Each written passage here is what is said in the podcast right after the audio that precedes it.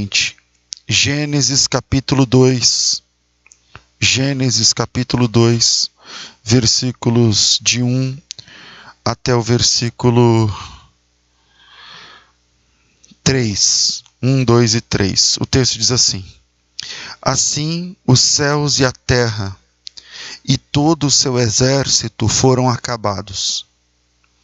Havendo Deus acabado, no sétimo dia, a obra que fizera, descansou nesse dia da obra que havia feito. Havendo Deus acabado no sétimo dia, havendo Deus acabado no sétimo dia, a obra que fizera, descansou nesse dia de toda a obra que havia feito. E abençoou Deus o sétimo dia. E o santificou, porque nele Deus descansou de toda a criação que havia feito. Bom, é, o texto é pelo menos a história é conhecida, né? E muita gente se confunde com as narrativas de Gênesis de Gênesis 2 e Gênesis 1. E por que muitas pessoas se confundem com as narrativas de Gênesis 1 e Gênesis 2? Porque por Gênesis 1 é que formou o Senhor Deus o homem do pó da terra, tal, e no Gênesis 2 é que mostra Deus criando o homem. Então parece que são dois homens, né? É, macho e fêmea os criou, mas a, a, Eva só vai ser criada no capítulo 2. Enfim, e, e toda essa questão gera dúvida na cabeça das pessoas que leem a Bíblia, entendendo que Gênesis 1 é uma narrativa, Gênesis 2 é outra narrativa. Parece que ele está fazendo o homem novamente, mas como é que funciona isso? Mas aplicando uma regra básica que eu aprendi lá em Israel, fica fácil entender com mais clareza esses dois capítulos. A regra básica que eu vou falar ela, ela, ela é uma regra que, em primeiro lugar, a gente tem que entender que Gênesis 1 e Gênesis 2 estão falando da mesma criação, onde o segundo capítulo completa o primeiro. Capítulo 1, Deus fez, capítulo 2, como é que ele fez. Né? Mais ou menos isso. É... E em segundo lugar, existe uma regra básica, muito básica. Abra sua Bíblia em Gênesis 1, preste atenção. Pule dois dias criativos. Existem seis dias criativos na Bíblia e o sétimo é o sábado. Pule dois dias criativos para entender o dia em questão. Por exemplo, para entender o primeiro dia criativo, você vai, vai pular o segundo e o terceiro e ler então o primeiro e o quarto. Então tem o primeiro, pula o segundo e o terceiro, o primeiro e o quarto, eles vão, eles vão ser um vai completar o outro. Vou tentar fazer entender. Por exemplo, quais são os dias criativos? Sublinhe na sua Bíblia, quem está com a Bíblia aberta. O versículo 4 fala assim: houve tarde de manhã é o primeiro dia. O versículo 8, houve tarde de manhã é o segundo dia. O versículo 13, houve tarde de manhã é o terceiro dia. Houve, é, versículo 19, fala do quarto dia. Versículo 23, o quinto dia. E versículo 31, o sexto dia. Beleza. Agora, para a gente entender o que Deus fez no primeiro dia, a gente tem que ler o primeiro e o quarto. Aí você fala, como assim? Como é isso? Vamos lá. É... E disse Deus: haja luz e houve luz. Viu Deus que a luz era boa, fez separação entre luz e trevas, chamou a luz dia, as trevas noite, houve tarde e manhã, o primeiro dia, ok. Pula o segundo, pula o terceiro. Vamos ver o que Deus fez no quarto dia, que é o versículo 14. Então veja, no primeiro dia, de, disse Deus haja luz e houve luz, viu Deus que a luz era boa e tal. Agora pula tudo isso e vamos para o 14. E disse Deus haja luminares no firmamento do céu, para fazerem separação entre dia e noite e sejam eles para sinais entre as estações e para os dias e anos. Sirvam eh, de luminares, formando é, é, luminares no firmamento do céu para iluminar a terra, e assim foi. Fez Deus dois grandes luminares: o luminar maior para governar o dia, o menor para governar a noite. Fez também estrelas, pôs Deus no firmamento e tal, tudo mais. Entende? Então, o que Deus está fazendo no quarto dia, ele está criando coisas novas, as estrelas, tal, tudo mais, mas ele também está trabalhando o que ficou no primeiro dia. Por exemplo, o que Deus fez no segundo dia? Está no versículo 6 e versículo 7. Disse Deus: haja um firmamento no meio das águas, haja separação entre águas e águas. Fez Deus o firmamento, fez separação entre águas e águas, águas debaixo do firmamento, águas que estavam por cima do firmamento, tal. Chamou o firmamento céu e, e houve tarde de manhã. Esse foi o segundo dia. Ok, vamos pular dois. Pulo, esse é o segundo. Pula o terceiro e pula o quarto. Vamos ver o que Deus fez no quinto dia. Produzam as águas. Então veja, no segundo dia ele fez as águas, águas debaixo do firmamento, águas acima do firmamento. No quinto dia, produzam essas águas enxames de seres viventes. E assim Deus criou grandes criaturas do mar e tal, e tudo mais. Você e, e essa regra funciona até o fim. Eu não tenho tempo aqui para, e não é o nosso assunto, mas só para lançar luz aí para quem quer entender melhor os dias criativos. Então Deus apresenta na Bíblia, Gênesis, entre Gênesis 1 e 1 e Gênesis 2, versículo 4, Deus apresenta um ciclo total de sete dias criativos. E nesse sétimo dia, que é o capítulo 2, versículo 1, 2 e 3, eu falei até o versículo 4, mas até o versículo 3. E nesse dia criativo, que é o último deles, a Bíblia diz que Deus descansou. E a primeira pergunta é: Deus cansa? Né? Parece que, a grosso modo, só descansa quem estava cansado. Mas Deus se cansa? Ele não é todo poderoso? Como é que Deus poderia ficar cansado? Como é que Deus descansa? Ele descansa do que mesmo? Para responder essa questão, eu tenho uma palavra para a tua alma e eu vou dividi-la em três pontos. Primeiro, o sábado é o descanso da satisfação, não do cansaço. O sábado é o descanso da satisfação e não do cansaço. Muita gente pergunta: se Deus não cansa, por que ele descansou? Acontece que o descanso aqui, do capítulo 2, versículo é, 2, não significa que Deus estivesse cansado, mas que ele estivesse satisfeito. Quando você tem um bom filho ou uma boa filha, e você se atrasa para chegar em casa, e, e aí o filho ou a filha fala assim: pai ou mãe, fique tranquilo que eu vou fazer a janta. Você descansa mas não é descanso de que você estava cansado fisicamente, com as energias, mas você descansa que aquilo será feito porque você está satisfeito pelo filho que você criou, pela filha que você criou. Não sei se me faço entender agora, mas o descanso aqui não é o descanso de cansaço, mas é o descanso da satisfação. E por que Deus estaria satisfeito? Porque Deus descansaria o descanso da satisfação. Porque Deus está satisfeito com o quê? No que é que ele descansa? Sabe quando você fala assim, ufa, tô, paguei a conta, estou descansado. Não é que você estava cansado, mas você está satisfeito. Deu certo. Tudo está pronto.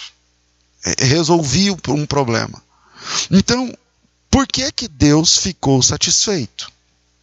Bom, Deus ficou satisfeito pelo ciclo dos dias criativos serem perfeitos e completos. Deus está satisfeito por ver que tudo estava pronto. Veja que dia a dia eu circulei aí, pedi para você sublinhar aí na Bíblia os versículos, final dos versículos 5, 8, 13, 19 e 23 e 31 e o versículo, capítulo 2, versículo 2, porque são os dias que a Bíblia diz, e houve tarde de manhã tal, e Deus viu que era bom. E Deus ficou satisfeito por aquilo que estava pronto. Por que, que Deus descansou? Ele descansou a satisfação de Deus, ele descansou na sua ele estava satisfeito. O descanso de Deus é o descanso da satisfação. O descanso de olhar e falar assim, está pronto. O descanso de olhar e falar assim, ficou bom funciona. Então Deus descansou porque tudo estava pronto. O descanso sabático não tem a ver com o descanso do cansaço, mas tem a ver com o descanso da satisfação. Deus estava satisfeito, por isso descansou. Se o assunto esse que eu estou abordando agora e que eu estou sem tempo já, no, porque eu cheguei atrasado, lhe chamar a atenção, pesquise, por exemplo, o conceito de tempo sideral. Coloca assim no Google, tempo sideral. E depois você pesquisa o conceito de tempo sinódico. Do que, que eu estou falando agora? É, por exemplo, a, semana tem sete dias e, e, esses sete dias da semana é um ciclo inteiro, é um ciclo completo e um ciclo perfeito. Porque dentro de sete dias da semana, dentre várias outras coisas que não tenho capacidade, na verdade, de pormenorizar aqui, esses são os sete dias que duram cada fase da Lua. Veja, a Lua tem quatro fases e cada fase dura sete dias. E esses sete dias da lua, da, das fases da lua, é, é, é, eles completam quatro semanas, que formam um mês. E aí, nós já estamos entendendo por que, que tem sete dias na semana, por que, que a lua tem sete dias, e por que, que tem quatro fases, quatro uh, fases de uma semana, quatro semanas dá um mês, e a gente já tem então um outro ciclo que é o ciclo mensal, daí vem o ano, e daí tudo isso está preso. Tudo isso está debaixo da questão de um ciclo de sete dias perfeitos. E Deus descansou porque coisas que nós estamos descobrindo agora. Por exemplo, quando eu acabei de falar das fases da Lua. Então a Lua tem minguante, crescente, nova e cheia. Cada uma dessas fases da Lua influenciam na, na criação de Deus, na, na, na, no crescimento das, das plantas, na maré, na reprodução dos peixes, no hormônio da mulher e do homem, em tantas outras questões que nós nem sabemos ainda. Ou seja, coisa que nós estamos descobrindo agora, que são invisíveis, tá? que, que não faziam parte da criação no sétimo dia na nossa cabeça, a gente está entendendo que fazia parte sim, que nós estamos descobrindo agora, mas que sempre existiu. Quer dizer, Deus descansou porque as leis naturais invisíveis que fazem com que a chuva caia, que fazem com que o clima esquente e depois resfrie, que fazem com que a semente brote. Tudo isso que eu estou falando estava pronto. Tudo isso que nós estamos descobrindo agora, tudo isso que nós, através do último telescópio, tudo isso que nós, através da ciência, das leis, do, do estudo dos movimentos, tudo isso que há 50, 100 anos a gente está descobrindo, no máximo 100 anos a gente está descobrindo, tudo isso estava pronto no sétimo dia estava funcional. Então, o descanso de Deus é o descanso da satisfação. Eu não apenas criei mas eu criei e funciona. É, é, o descanso de Deus, que é o descanso que eu estou chamando aqui da, da, da descanso da satisfação, nos convida a um descanso diferente. Então, o descanso que Deus nos chama é o descanso de coisas que nós não enxergamos. É o descanso de coisas que muitas vezes a gente nem entende como funciona, mas que funcionam, mas que estão funcionando. Então, o descanso de Deus é o descanso que diz: tudo está pronto. Isso nos leva ao segundo ponto. A nossa fé precisa ser sabática. A nossa fé deve ser uma fé sabática, uma fé que descansa naquilo que já está pronto. Uma fé que descansa sabendo que tudo já está pronto. Veja como exemplo o maná. Acho que quinta passada eu não sei que dia eu falei sobre o maná. Veja, não quero ser repetitivo. Deus mandou levantar de manhã, colher a porção do maná. O maná caía de manhãzinha. De ma... não, ninguém sabia exatamente a hora, mas quando você acordava, o maná tinha caído já. Então, então Deus, ele falou para Moisés: fala para as pessoas levantarem pela manhã, colher a porção para o dia. E um detalhe: lá em Êxodo capítulo 16, versículo 20, o que, que a Bíblia fala? A Bíblia fala que alguns espertinhos queriam juntar do dia e, do, e, e colher para o dia seguinte. Versículo 19: Ninguém deixe dele para amanhã, Eles, porém, não deram ouvidos a Moisés. Antes, alguns deixaram o maná para o dia seguinte, mas criou bicho, cheirava mal. E Moisés se indignou com eles. Quer dizer, Deus mandou colher a porção para o dia. Quem colhia mais perdia o trabalho, as horas que ele trabalhou, e perdia o maná, a porção que sobrou. Então veja que fantástico. Eles, quando eles acordavam, acordava de manhã, que hora você acorda? 5 da manhã, 7 da manhã, 8, não importa. A hora que eles acordavam, o maná já estava pronto. O maná já tinha caído. É esse que eu estou falando que é o descanso da satisfação. A nossa fé, a fé que descansa, não é a fé no que Deus fará, mas é a fé que sabe que Ele já fez, que tudo já está pronto. Deus descansou sabendo que tudo já estava preparado, que tudo já estava pronto. Quando eles acordavam, tudo já estava pronto, o maná já tinha caído, o maná já estava lá, o maná já estava pronto, era só levantar cedo, trocar de roupa e buscar o maná, e trabalhar, e, e, e trazer o maná para casa e fazer o pão para aquele dia. E a fé sabática é a fé que nos faz confiar que amanhã, segunda-feira, dia 25 de maio, o nosso maná estará no lugar. É a fé que nos, nos faz descansar de que tudo, tudo Deus já está preparando. O que Deus está preparando hoje não é para hoje, mas é para amanhã. E quando a gente acordar e quando você abrir os seus olhos, tudo já vai estar preparado. E eu não estou colocando aqui uma palavra, ah, o pastor é neo, pentecostal. Não é nada disso. Quem me conhece sabe que eu tenho pavor dessa gente.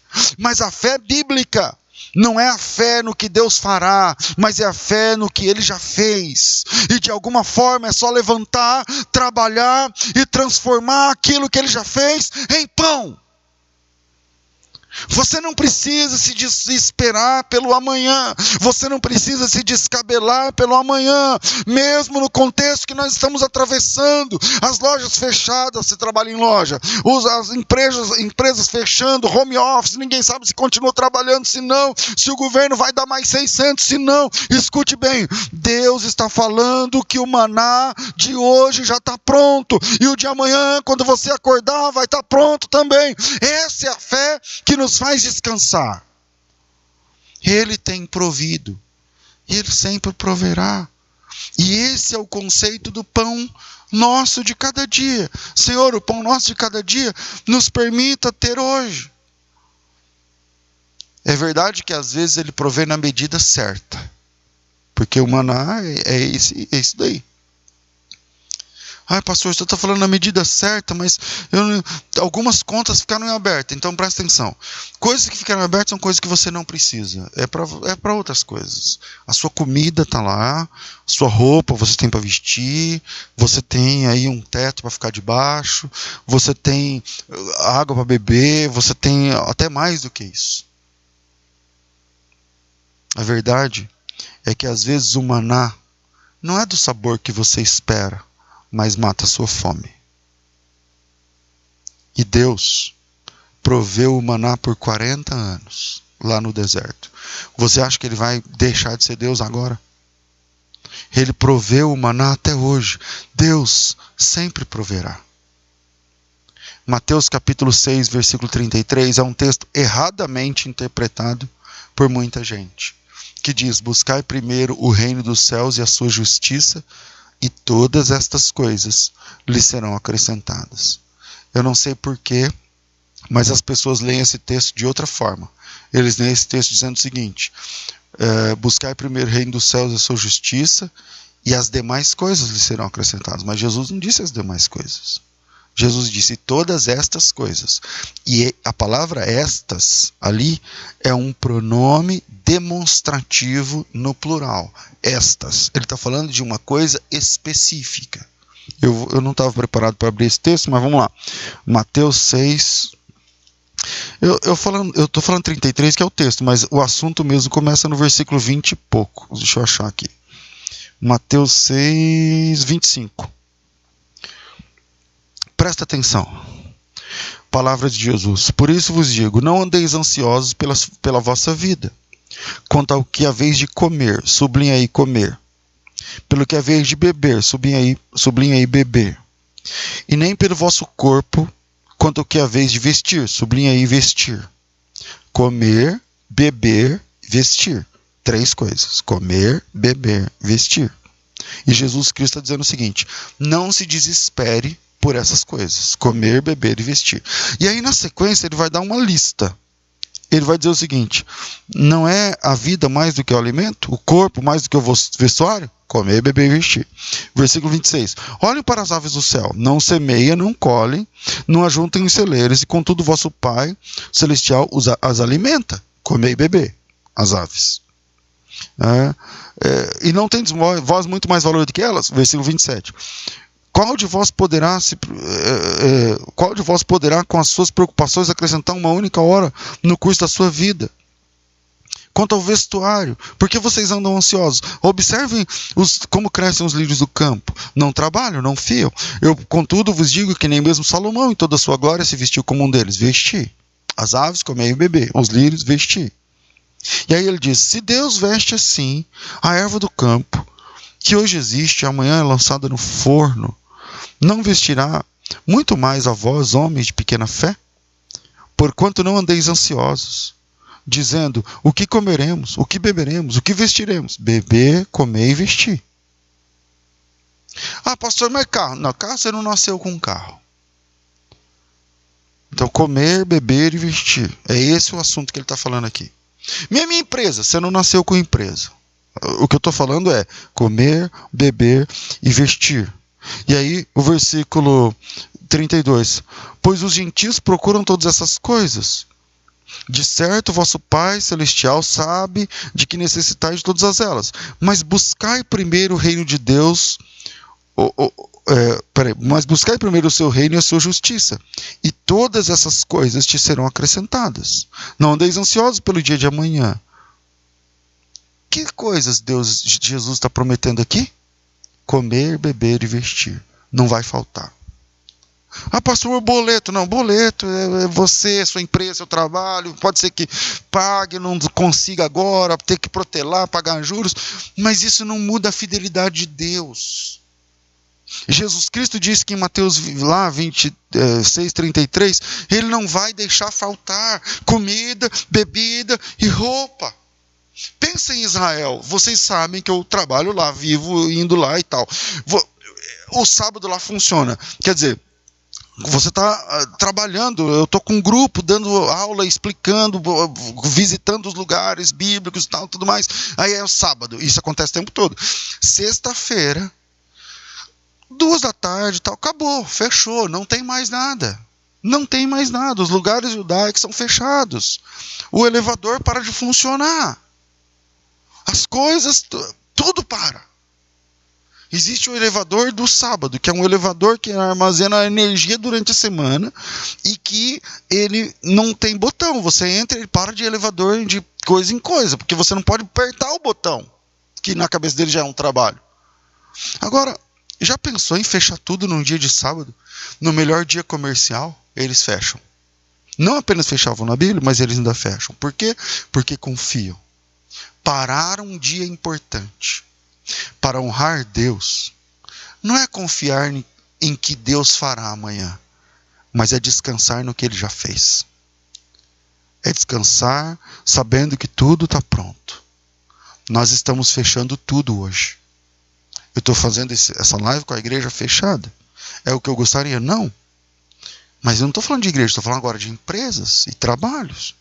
Estamos fechando tudo hoje, então eu desafio você a confiar.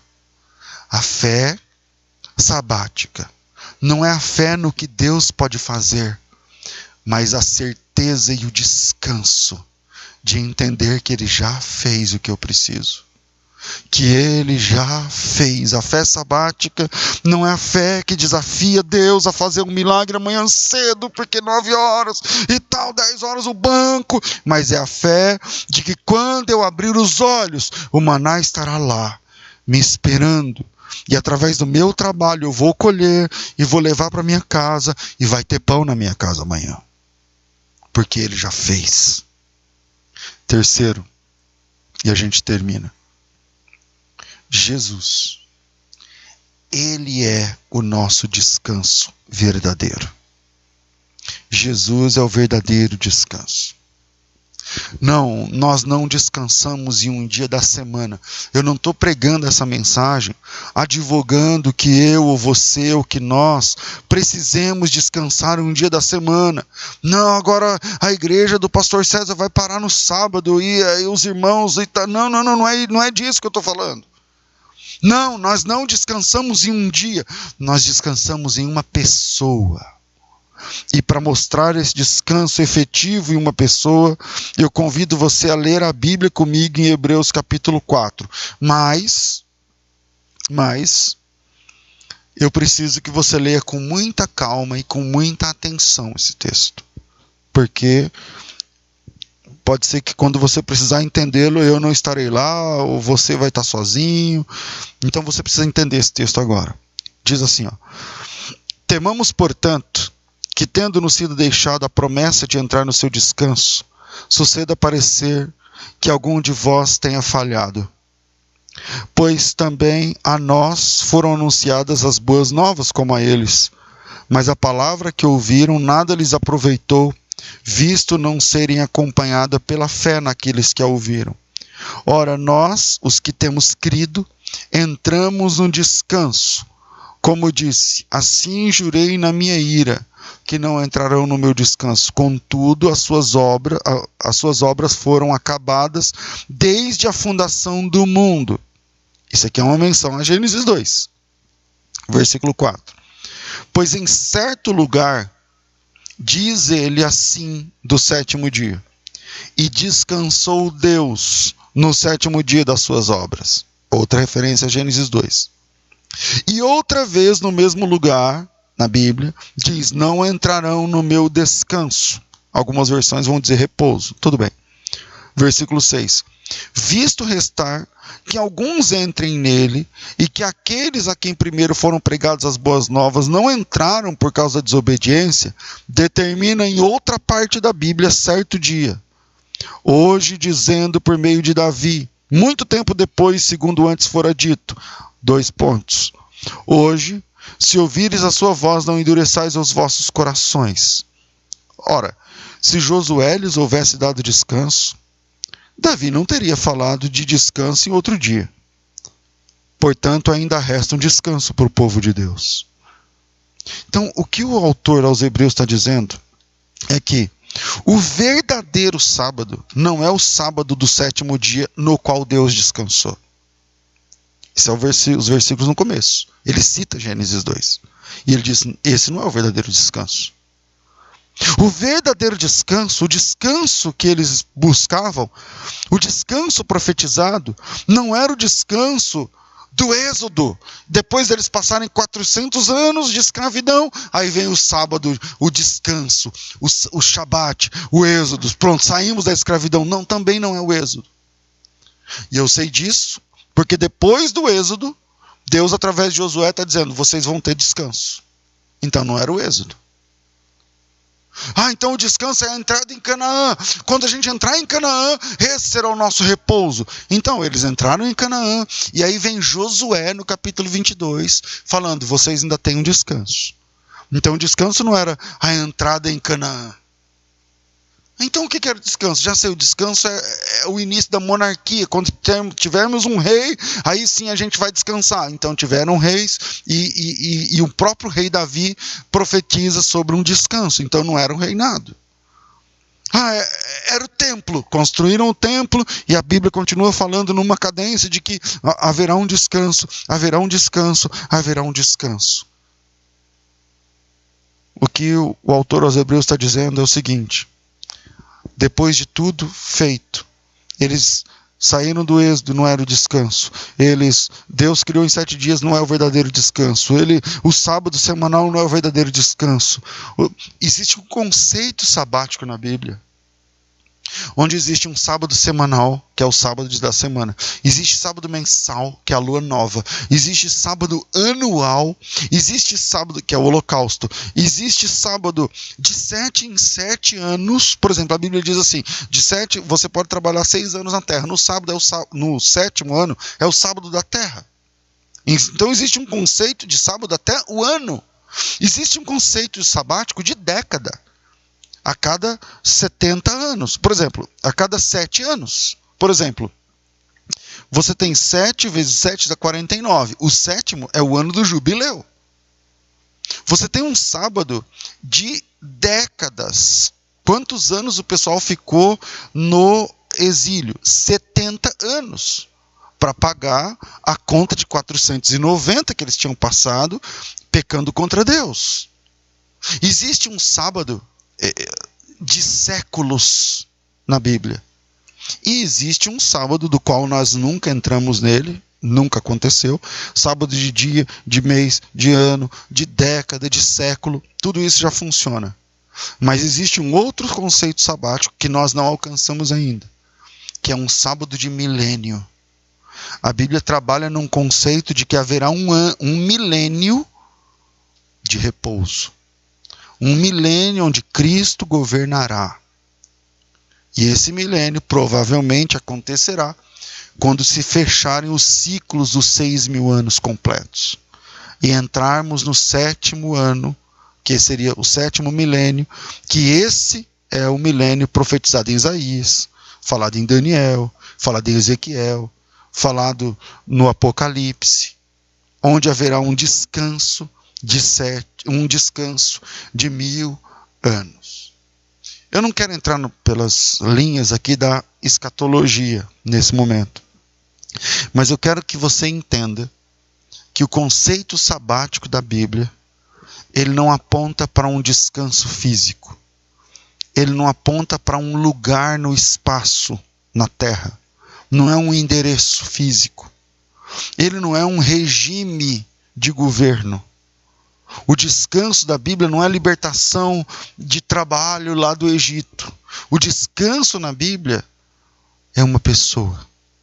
E essa pessoa é o Senhor Jesus Cristo.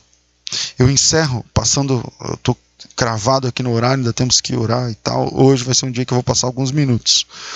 Mas eu quero dizer que Jesus Cristo é o nosso sábado. Jesus Cristo é a nossa segurança sabática. O conceito de descansar é Cristo. Nós descansamos em uma pessoa e não num sistema de governo. Nós descansamos em uma pessoa e não em uma doutrina de homens. Nós descansamos em uma pessoa e não numa religião. Nós descansamos uma, em uma pessoa e não numa conta bancária. Nós descansamos em uma pessoa e não num regime político, porque tudo isso que eu falei passam. Mas Jesus Cristo é o mesmo ontem, é o mesmo agora e será eternamente o mesmo. A Bíblia diz que em Deus não há mudança, que em Deus não há sombra de variação. Então você pode descansar se for em Jesus. Se for em sistemas, você vai se decepcionar. Se for em homens, você vai se decepcionar. Mas quando você descansa em Cristo, você, você encontra o descanso da satisfação. Você encontra o sábado. Enquanto eu estou falando isso, é domingo. Mas para mim é sempre sábado. Espiritualmente, eu estou vivendo no sábado. Eu estou vivendo no descanso. E esse descanso é uma pessoa chamada Jesus Cristo, o Rabi da Galileia é Ele que dá descanso para almas cansadas.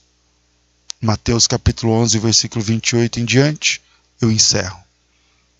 O nosso Rabi da Galileia disse: Vinde vós que estáis cansados e sobrecarregados, e encontrareis Shabat, e encontrareis sábado, e encontrareis descanso para a vossa alma. Descanso para a alma. Não tem a ver com cansaço, tem a ver com satisfação. a sua alma pode ser satisfeita se você descansar em Cristo. A sua alma pode ser satisfeita se você estiver descansando em Jesus Cristo. Os dias são difíceis. Mais do que nunca você precisa descansar em Jesus. Eu não sei quantas pessoas estão me acompanhando nesse momento, mas eu convido você a curvar sua cabeça e a ter um tempo de oração. Pai, nós te louvamos em nome de Jesus. Te louvamos em nome de Jesus, porque hoje nós fomos chamados pela Bíblia a entender melhor o descanso que precisamos ter. Não é o descanso da nossa mente, não é o descanso do nosso corpo, não é o descanso das nossas energias físicas, do suor do nosso rosto. Não, esse descanso nós não temos aqui. A tua palavra diz que nós, pelo suor do rosto, queremos comer o pão. Mas a tua palavra nos ensina nessa manhã a descansarmos na pessoa bendita de Jesus Cristo, a buscarmos o descanso da satisfação e sabermos que tudo está pronto, e sabermos que o Senhor fez tudo e viu que tudo é bom, a sabermos que o Senhor descansou não porque estava cansado, mas porque tudo estava preparado. E nós precisamos aprender a descansar o descanso da satisfação, de entendermos que tudo está pronto e que não é da nossa força, não é da nossa sabedoria, não é da nossa inteligência, mas é da tua bondade que vem a nossa satisfação. Em nome de Jesus Cristo, se alguma pessoa está ouvindo essa palavra agora e estava precisando de alento para essa alma cansada, ela pode saber que esse alento está em Jesus. Ela pode se, mesmo sem estar na nossa igreja fisicamente, mesmo estando em outro estado, talvez em outro país, mas ela pode dobrar o joelho agora e ela pode receber o descanso da sua alma cansada na pessoa de Jesus Cristo, o Rabi da Galileia. É nele, é nesse carpinteiro que podemos repousar, que podemos descansar. Almas cansadas, conforme disse Jesus Cristo, almas sobrecarregadas, procurem alívio Procurem descanso em Cristo. Pode ser que a situação financeira continue difícil. Pode ser que a insegurança continue no, sua, no seu coração. Mas você vai descansar do pecado, sabendo de que Deus proveu Jesus Cristo como Salvador da nossa alma. E que tudo, o nosso comer, o nosso beber, o nosso vestir, e muito mais do que isso, está preparado pelo Senhor, porque nele está o nosso descanso. Em nome de Jesus Cristo, nós nos rendemos a Ti, Jesus. Nós nos rendemos a Ti, Senhor. E em Teu nome, nós, nós pedimos, adestra o nosso coração para reconhecermos o verdadeiro descanso. Em nome de Jesus.